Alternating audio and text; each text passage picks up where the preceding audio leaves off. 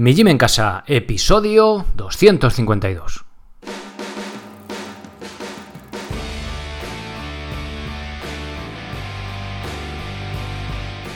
Buenos días, bienvenidos a un nuevo episodio del podcast de Mi Gym en Casa, el programa, la radio donde hablamos de entrenamiento y de alimentación desde un punto de vista diferente e independiente. Y como no todo en la vida es comer y entrenar, también hablamos de estilo de vida, estoicismo, minimalismo temas que tienen que ver con el cómo vivir, un asunto sencillo y complejo a la vez. Soy Sergio Catalán de mijimencasa.com, la web donde encontraréis las herramientas necesarias para entrenar de forma independiente y sin apenas material, sea cual sea vuestro nivel. Para empezar desde cero absoluto, tenemos las rutinas sin material, pensadas para hacerlas en muy breve espacio de tiempo, de 4 a 9, 10 minutos, con una silla o simplemente una mesa que podemos tener por casa, pensadas para los que aún no habéis empezado a hacer ejercicio y queréis romper esa, inercia negativa y poneros con algo muy sencillo y fácil de seguir. Para los que ya tenéis algo más de nivel, tenemos el plan de calistenia básico eh, para principiantes, con flexiones, remo invertido y zancadas, apoyado el plan por cursos específicos de cada uno de los ejercicios para que veáis la técnica, progresiones y demás. Como complemento a esto, a este entrenamiento de fuerza, tenemos el entrenamiento aeróbico, plan para empezar a correr, si os gusta correr, si no os gusta tenéis otras opciones como por ejemplo curso de comba básico para empezar a saltar a la comba. Fundamental este ejercicio, muy muy útil para mujeres a partir de los 50 que podéis empezar a entrar en riesgo de osteoporosis. Es un ejercicio muy muy útil en ese sentido. Algo más de nivel, intermedios, plan de calistenia intermedio, formado por ahora ya siete planes. Este mes he publicado un plan nuevo dentro de este nivel.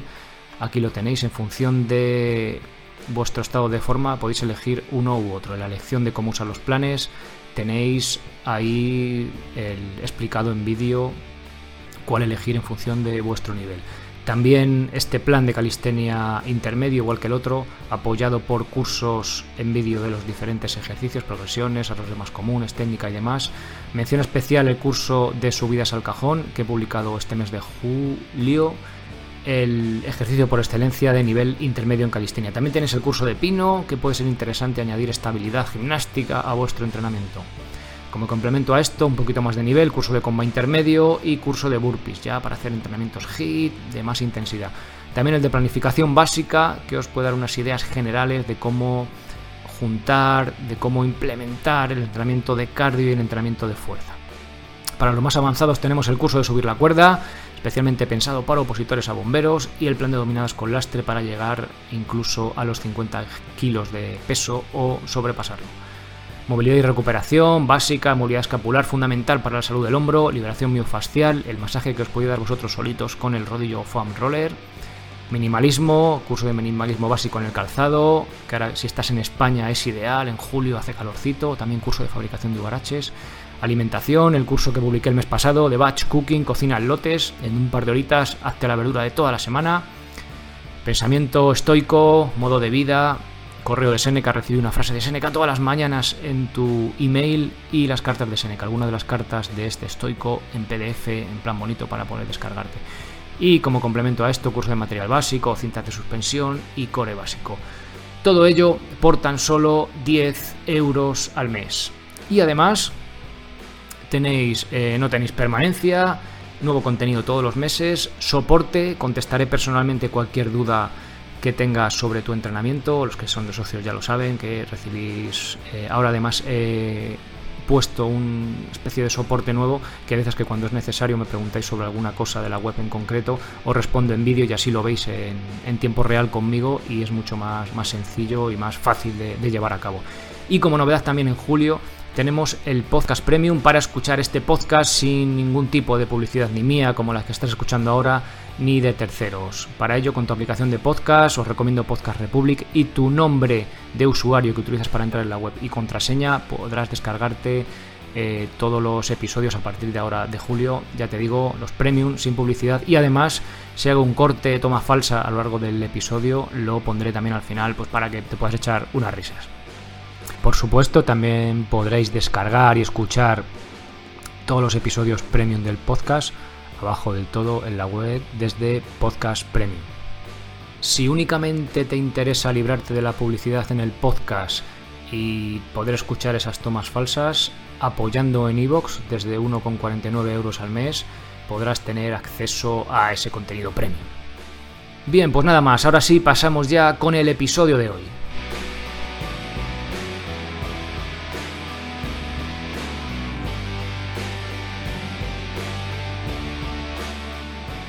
Muy buenas, hoy toca de nuevo hablar de huevos. Eh, seguimos con la ya famosa aquí en este podcast saga de los huevos, en el que hemos ido profundizando en el tema de los huevos, si es bueno comer huevos, cuántos, y ahora estamos ya finiquitando el asunto con la quinta parte, qué tipos de huevos son los más sanos, que eh, finalizará, pensaba que iba a finalizar en esta quinta parte, pero al final resulta que va a haber una sexta, porque es que seguimos, sigo encontrando cosas y ya bueno, ya he zanjado en la sexta Todavía no está grabada, pero aquí acaba esta incursión en el apasionante mundo de las gallinas y de sus huevos. Bien, hoy vamos a ver eh, qué datos objetivos tenemos en forma de estudios para valorar si nos merece la pena o no pagar más por un tipo de huevo enriquecido, de pasto, ecológico. El, ecológico concretamente lo veremos en la, en la sexta parte porque tiene ahí...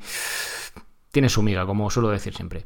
Bien, tengo que decir que no he encontrado una evidencia aplastante en ningún sentido y que por supuesto habrá más estudios al respecto. He traído los más relevantes que he encontrado y que pueden ayudarnos directamente en la decisión final de comprar un tipo de huevo u otro si nos fijamos solo en el tema de la salud. Ya vimos en entregas anteriores que también la forma ética, ¿no? La que las gallinas pues se encuentran, pues hay, hay a veces que deja mucho que desear, ¿no? Pero bueno, ahí lo valora cada uno. Como os digo, en este artículo, en este podcast, en este vídeo, si es que lo estás viendo en YouTube, eh, deja, deja de lado el tema ético del bienestar de las gallinas, de ese tierno animal que en cuanto muere una de sus compañeras, pues empieza a picarle los ojos en cuanto estira la pata, literalmente, ¿no? No digo esto para que. No, digo esto para que no os sintáis demasiado mal si no podéis pagar un huevo más, más caro por el bienestar de las gallinas.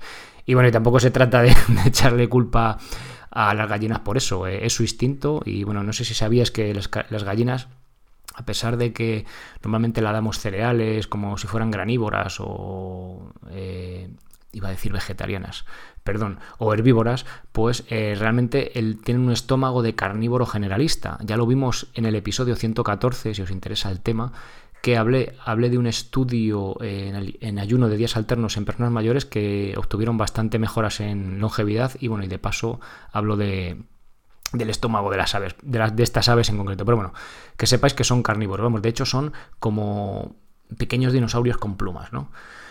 Bueno, eh, por eso cuando, si los que tengáis gallinas o tengáis huerto, cuando estás cavando en el huerto se vuelven locas, se juegan ahí la cabeza debajo del azadón para, para obtener esas lombrices, ¿no? Y picarlas. Bueno, después de esta estrambótica y no sé muy bien por qué introducción, bueno, era para, para, contaros un poco más de las gallinas, ¿no? Parece que son un ser ahí, un bicho ahí que está y bueno, y tiene un comportamiento que a veces dices, coño, qué, curioso, ¿no? Cómo se comporta este, este bicho que, que, echa huevos y que, bueno, y que además pues tienen ahí unos comportamientos, la verdad que interesantes. Bueno, vamos con el tema de los huevos, que me voy por ahí por los cerros de Úbeda. Y vamos a intentar, digo intentar resolver algunas preguntas. ¿Merece la pena comprar huevos enriquecidos con omega 3? Pues la respuesta rápida es que parece que sí. Sobre todo si no tomas mucho omega 3 proveniente de la comida animal, pescado azul o carne, lácteos de animales de pasto, algo que es bastante difícil de encontrar, ¿vale? Carne o lácteos de animales de pasto, me refiero cuando vas al súper, cuesta bastante encontrar, ¿vale? Tú vas al súper normal y no solemos encontrar ese tipo de de alimentación con facilidad. Y no hablo de omega 3 de fuentes vegetales por el motivo siguiente. ¿Por qué? Imagino que los que sois un poco frikis de este mundo de alimentación ya os sonará, pero si no lo sabéis, es importante que sepáis que no todos los omega 3 son iguales. Hablando de rasgos generales, podemos decir que tenemos tres tipos de ácidos grasos omega 3.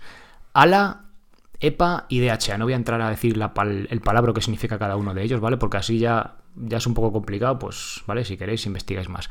ALA, EPA, DHA. Nuestro cuerpo solo puede usar el EPA y DHA, que son de origen animal. El ALA, ALA, es de origen vegetal. Y solo somos capaces de transformar aproximadamente el 1%. Total, que si tú tomas un montón de, de omega 3 del tipo ALA, pues eh, tu cuerpo solo asimila el 1% de ese montón, con lo cual no es muy eficiente tomar ese tipo de alimentación. Sí que es verdad que en personas vegetarianas que se van adaptando a este tipo de... Pues al no obtener esos omega 3 por la alimentación animal, sí que eh, aumenta ese porcentaje de aprovechamiento. Pero podemos decir que en rasgos generales se aprovecha muy poco y que nos interesa tomar eh, el omega 3 que sean EPA o DHA. Todo esto se traduce en que si buscas aumentar tu omega 3, lo hagas con alimentos animales. Carne, huevos, leche, pescado azul, que es el top, ¿vale? De ellos. Los rumiantes que son alimentados con pasto tienen más omega 3 que los que están alimentados con cereales, que tienen más omega 6. Aquí podíamos hacer un episodio dentro del podcast. Mm, no voy a entrar mucho, ¿vale? Pero solo deciros que si un rumiante, por ejemplo, una vaca, la alimentamos solo con cereales, es, son rumiantes porque tienen dos estómagos, hacen ahí bueno, una digestión un poco peculiar que con la, con la hierba, con la paja, con el pasto, pues eh, es más sana para ellas, por, decirlo de alguna manera, sencilla y llana. Y si lo alimentamos con cereales es como una alimentación demasiado potente Mm, y eh, lo que pasa que pues eso produce más ácidos grasos omega 6 en la vaca, proinflamatorios y pueden ser más problemáticos también para nosotros que si es de pasto, pues es mejor para nosotros, vale más omega 3. Esto es un resumen cutre y muy por encima de la situación, pero para que sepáis un poco por dónde van los tiros. Otra opción es reducir tu consumo de aceites vegetales, salvo el de oliva, en España el aceite más común con un porcentaje altísimo de omega 6 es el aceite de girasol, que además se oxida con mucha facilidad, con lo cual parece ser que no es muy recomendable. Pero volvemos a los huevos. Por cierto, ¿sabéis? Bueno, esto es bastante... Yo lo he que conocer este asunto del omega 3, omega 6, este equilibrio con la dieta de la zona. Y el mundillo paleo también está bastante... Mm, se menciona bastante, ¿vale? Mucho omega 6 es malo y poco omega 6. O sea, hay que equilibrarlo, hay que tomar, por así decirlo, eh, parejo que vaya al omega 6 al omega 3. Y hoy en día, como no comemos carne de pasto, eh, comemos poco pescado azul, y pues este tipo de fuentes tienen más omega 6 y los huevos también están incluidos, que luego ahora lo veremos.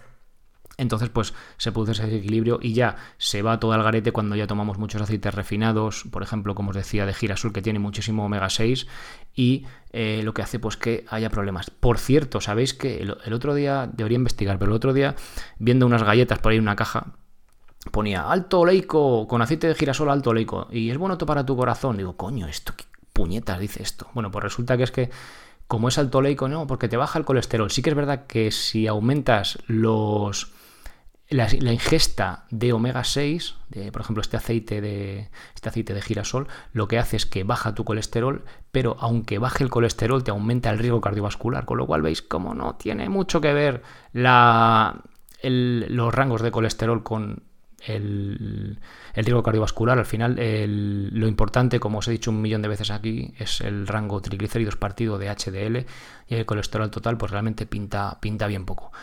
Bien, otro tema, otro asunto para otro día si queréis, pero tampoco eh, voy a entrar ahí. Resumen, que no, que no os creéis lo de los paquetitos, lo que pone ahí, esto es no sé qué saludable, eso puede ser una basura, pero bueno, continuamos, ¿vale? Venga, va. Huevos enriquecidos con omega 3. Os dejo un estudio, como siempre, en las notas del episodio tenéis el estudio, o sea, perdón, el, el artículo del que estoy hablando, el artículo, resumen, escrito, lo que queráis, con todos los enlaces a los estudios que os voy mencionando. Bien, en uno de ellos se dio un suplemento de omega 3 ALA, el que nosotros no podemos aprovechar, o aprovechamos fatal, durante 5 semanas. Se comparó el contenido en omega 3 de los huevos frente a las gallinas que no habían sido suplementadas.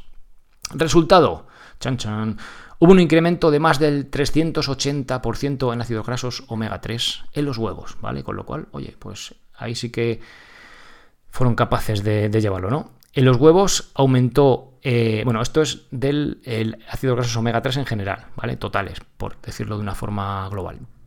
En los huevos aumentó el ALA, uno de los que nosotros, perdón, el que nosotros no podemos eh, utilizar, el 640% aumentó a lo bestia, pero lo mejor de todo es que también aumentó el DHA un 240%, es decir, aumentó eh, pues dos veces y media. Por eso decíamos que el, cómputo global era en 380, el 640 que nos interesa poco porque es ALA, ese que no podemos utilizar, aumentó muchísimo, pero también aumentó de forma bastante significativa el DHA que sí podemos utilizar. Por lo tanto, las gallinas fueron capaces de transformar un omega 3 apenas utilizable por nuestro cuerpo en uno que sí podemos usar. El sabor no cambió y solo aumentó el coste de producción de los huevos. ¿Cuánto creéis que aumentó? Pues mira, aumentó únicamente del 1,5 al 3%. Habría que ver qué otros micronutrientes y cómo afecta eso en marcadores sanguíneos, etcétera, pero el estudio lo muestra como algo positivo para equilibrar ese rango omega 3, omega 6. Apuesto a que si en el cartón de huevos pone enriquecidos con omega 3, no vas a pagar solo el 3% más, eso seguramente, ¿no? Entonces, por este dato, pero este dato de los costes me parecía muy interesante, ya que hay veces que unos alimentos más sanos tienen un coste de producción mucho mayor que los alimentos normales pero hay veces, como es este caso, que es más una cuestión de marketing y venderte pues la etiquetita con el enriquecido y que pagas pues yo que sé, un 20, un 30, un 50% más del producto y fijaos que el coste de producción es mucho más bajo, del 1,5 al 3% como hemos visto. Siguiente estudio, siguiente pregunta, asunto. Gallinas suplementadas con aceite de pescado. Vamos a analizar otro ensayo, doble ciego y tipo crossover. Bueno, todo esto, eh, estas palabrotas significan lo siguiente. Crossover, aparte de ser un tipo de coche que veis en los anuncios, eh, se refiere, cuando hablamos de un estudio, de un ensayo, eh, cuando los, fueron los mismos sujetos los que probaron eh, ambas cosas en diferentes espacios de tiempo. Es decir, durante un mes probaron eh, a comer huevos de un tipo y eh, hicieron, hicieron un, otro mes de descanso, a veces hay descanso, a veces no, y luego hicieron otro mes pues probando el otro tipo de huevo, ¿vale? Pues esto eso es tipo crossover, que los mismos tipos pues fueron los que cambiaban luego el tipo de alimentación o lo que fuera, ¿vale? Para que sepan es un poco de culturilla general. Y doble ciego significa que en teoría no lo saben ni el que le dan el huevo ni el que estudia que le da el huevo. Podemos decir que los huevos eran todos blancos y solo sabía granjero cuándo se lo daba en la cesta y el científico que le daba el huevo pues no sabía cuál era el grupo bueno y el grupo malo, porque a veces tenemos ese sexo de querer lo que tú quieres que salga y pues sin querer o queriendo pues al final influyes en el resultado final. Eso significa también doble ciego. Bien, entonces puede ser un estudio bastante fiable, lo que pasa que tampoco hay miles de personas, pero bueno, es un estudio interesante. Y dice lo siguiente, aunque tan solo fueron 25 personas, sí que, se, sí que se obtuvieron resultados significativos a pesar de los pocos huevos que se consumieron. Más concretamente, solo 5 huevos a la semana. Se dividieron en dos grupos y uno de ellos consumió huevos normales durante tres semanas y después los huevos enriquecidos con este aceite de pescado. El otro grupo lo hizo al revés, pero primero enriquecidos y luego huevos normales. En este caso concreto, los huevos enriquecidos se trataban de los que habían puesto unas gallinas a las que se les había dado el 5% de su dieta en aceite de atún. Nada por ahí eh, sintético, ni cosas raras, ni tal. Aceite de atún. Esto hizo que tuvieran nueve veces más ácido omega 3, DHA, uno de los buenos que podemos utilizar, que los normales. Es decir, incrementó nueve veces. fijaros, una pasada. encima el DHA en los huevos. muy significativo. Y resultado, y esto es resultado de las personas que toman los huevos. Este es muy interesante porque este, aquí damos el salto, no lo que ponen los huevos, sino lo que se traduce en parámetros sanguíneos. Durante las tres semanas consumiendo los huevos enriquecidos con omega 3 bajaron sus triglicéridos un 17% de media. No hubo cambios significativos en LDL ni HDL. Eh, hago un inciso, no hubo em, cambios en HDL, pero el, índice que, más nos importa es triglicéridos partido de HDL. Si los triglicéridos bajan casi una quinta parte, un 17%, significa que ahí hemos mejorado cardiovascularmente. ¿Vale? Venga, continúo. Los participantes no mostraron ninguna preferencia por un tipo u otro de huevos, por lo que si hablamos de palatabilidad, de sabor, el ensayo concluye que puede ser una buena fuente de omega 3. Y me parecen unos resultados muy significativos teniendo en cuenta que solamente comían 5 huevos a la semana. O sea, imaginaros si comen algo que yo considero más normal, igual que una docena a la semana, ¿no? Más o menos, pues fijaos si toman algo más. La diferencia es bastante importante. Y siguiente pregunta. ¿Merece la pena comprar huevos de pasto? Mm, mm, mm, Lo siento, pero tengo que daros una mala noticia. Los huevos de pasto no existen. Las vacas de pasto y eso sí, ¿eh? pero los huevos de pasto no existen. Me explico. Si dejas a una gallina acampar a sus anchas por un prado que pueda comer toda la hierba del mundo, picotear bichitos, y no le echas cereales o pienso, no va a poner ni un triste huevo. Y os lo digo por experiencia. Para que las gallinas sean capaces de poner huevos, necesitan el aporte extra que le dan los cereales. Las ocho gallinas que tengo en casa, a día de hoy ya solo siete, ha habido una baja con el calor, estuvieron 10 eh, días a base de hierba fresca recién cortadita, los bichos que pillaron por ahí y además los restos de comida de casa, que es un bol grande todos los días, es un aporte extra. Y entre todas ellas pusieron un solo huevo en 10 días. No tenían acceso a cereales, hice una prueba a ver qué, pasaba, o sea, tenían comida suficiente. Y estoy hablando, suficiente para vivir, no suficiente para producir, como veis, y estoy hablando de una época en verano en la que todavía no hacía demasiado calor, que es cuando más ponen. ¿vale? Cuando hace muchísimo calor ponen menos y cuando hace mucho frío tampoco. Eh, hablo de gallinas, no las gallinas de granja que ponen todo el año, pero es que tenemos ahí en el corral. Bien. pregunta siguiente. ¿Merece la pena comprar huevos de gallinas, de gallinas camperas? Cuando he dicho lo, de los huevos de pasto me refería a gallinas alimentadas casi exclusivamente de hierba. Otra cosa es que compremos huevos de gallinas camperas, que como sabéis ya, que lo hemos visto en episodios anteriores, sí que tienen acceso teórico a hierba y además pueden escarbar y además tienen su, su pienso normal. Normalmente este tipo de huevos tienen más micronutrientes y un perfil mejor de omega 3 y omega 6, lo que no significa que no sean mejores que los enjaulados tienen acceso al exterior, por lo que las da el sol, pueden escarbar, comer insectos, hierba. Y vamos a ver, para intentar, porque esto sí, hemos visto que tiene acceso al exterior, pero a ver si funciona, no sé si se traduce en algo. Bueno, vamos a ver en el siguiente estudio que aunque no son camperos exactamente, sí que las gallinas tenían una alimentación que perfectamente podía ser la de producir huevos camperos. Imaginaos, claro, esto es muy difícil, porque la normativa que hay en España puede decir, mira, si el Estado financiara a una comunidad un estudio de este tipo, incluso se, lo podrían hacer las propias productoras, ¿no? Pero claro, ya sería un poco ahí sesgo. Bueno, pues eh, encuentras un estudio de, yo que sé, de Irlanda, uno de Inglaterra, uno de no sé qué, uno de Israel. Entonces, claro, pues la normativa, el tipo de alimentación, pues varía de país en país, con lo cual decir los huevos camperos tal, pues es un estudio hecho en España, sí te puedes aferrar más a ello, pero si no, tienes que ir mm, buscando por ahí datos de aquí para allá, eh, exponerlos, eh, desmigarlos y luego ver qué tipo de huevo se parece a qué estudio y sacar tú tus propias conclusiones, ¿no? Con lo cual es un poco complejo, pero bueno, en eso estamos. Diferencia entre huevos camperos y normales. en otro estudio también del estilo crossover como los coches, se hicieron dos grupos grandes de gallinas. Uno de los grupos con 75 gallinas estuvo periodos de dos semanas comiendo diferentes tipos de forraje, además de pienso comercial. Comían pasto, por decirlo sencillo. El otro grupo, de 50 gallinas, solo tenía acceso al pienso eh, habitual y además estaban en jaulas. El estudio duró seis semanas, por lo que el grupo grande tuvo acceso a tres tipos diferentes de forraje cada dos semanas les iban poniendo un tipo de, pues una paja, tréboles, diferente tipo de, forraje, ¿vale? Pero hierba, por decirlo sencillo. No hubo grandes diferencias entre un tipo de pasto y otro. Apenas, o sea, estudiaron no solo los que comían pasto con las que no, sino también diferente tipo de pasto si había diferencias, ¿vale? Lo más significativo entre tipos de pasto es que el, un 20% más de vitamina E tenían los huevos que los que comían forraje respecto a los que lo hacían con trébol. Claro, hay un poquillo ahí, alguna diferencia.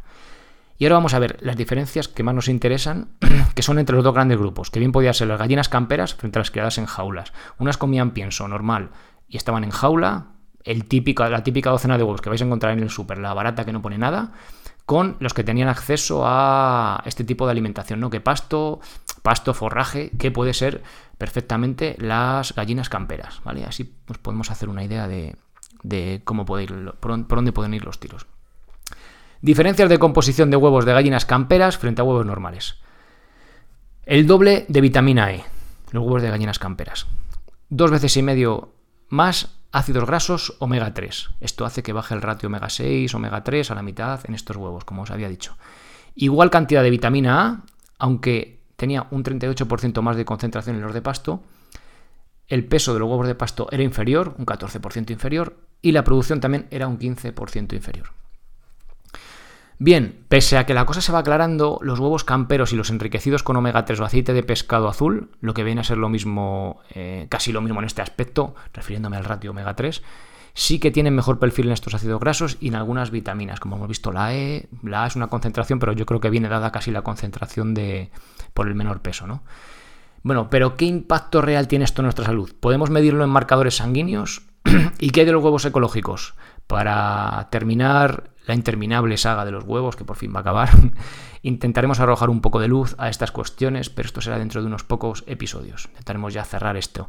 Me gustaría hacer un apunte también en cuanto al omega 6, omega 3 y uno de los grandes autores de la alimentación evolutiva, de mis favoritos, Stefan Lindeberg, el que hizo el estudio de la isla de Kitaba, el que hizo un libro brutal que se llama Food and Western Disease, Comida y Enfermedad Occidental, eh, decía en ese mismo libro que lo del ratio omega 6 y omega 3 que no le cuadraba, que no, que no le daba importancia. O sea, fijaos, ¿no? un científico de estudioso de este tipo de cosas eh, no le daba importancia a esa, a esa variable. Así que tampoco, con esto que quiero decir, no que no des importancia, no, a mí sí me parece que tiene, que tiene sentido. No sé la importancia que tendrá realmente, no lo podemos saber, pero sí que parece que puede tener importancia. Pero fijaros que una persona que ha estudiado un montón este tipo de, asunto, pues no le daba importancia. Así que bueno, como siempre suelo hacer un llamamiento a este tipo de cosas, eh, no os creáis nada de lo que habéis escuchado aquí, no os creáis mucho de lo que escucháis por ahí, coged información de aquí, de allí y de más allá y pues lo que más tenga sentido para vosotros, ¿no? Pues a que hagáis esas elecciones responsables cuando vais a cuando vais a la tienda a comprar pues lo que os metéis en la boca. Bien, nada más, muchas gracias por, por estar aquí en este podcast, en este vídeo o donde estéis escuchando o viendo esto. Y nada más, nos escuchamos la semana que viene, que ya sabéis que estamos en veranito, con un nuevo episodio. El mes que viene plan de dominadas a un brazo. Bueno, se llama plan para la dominada a un brazo. Así que para los más friki, fuertes, medio gorilas, pues ahí tenéis un plan muy chulo para entrenar este veranito. También habrá rutinas nuevas, tres rutinas nuevas para entrenar en casa sin apenas material y podéis seguir votando los, los cursos. ¿Desde dónde podéis seguir votando los cursos? Los que sois socios podéis seguir votando los cursos. Los que no sois socios, creo que no, pero me lo podéis hacer llegar desde el apartado contactar, que no tenéis el formulario por ahí abierto. Así que nada más, espero que estéis pasando buen verano, que joder, qué calorcito que está haciendo. Y nada más, ser responsable para ser feliz. Adiós.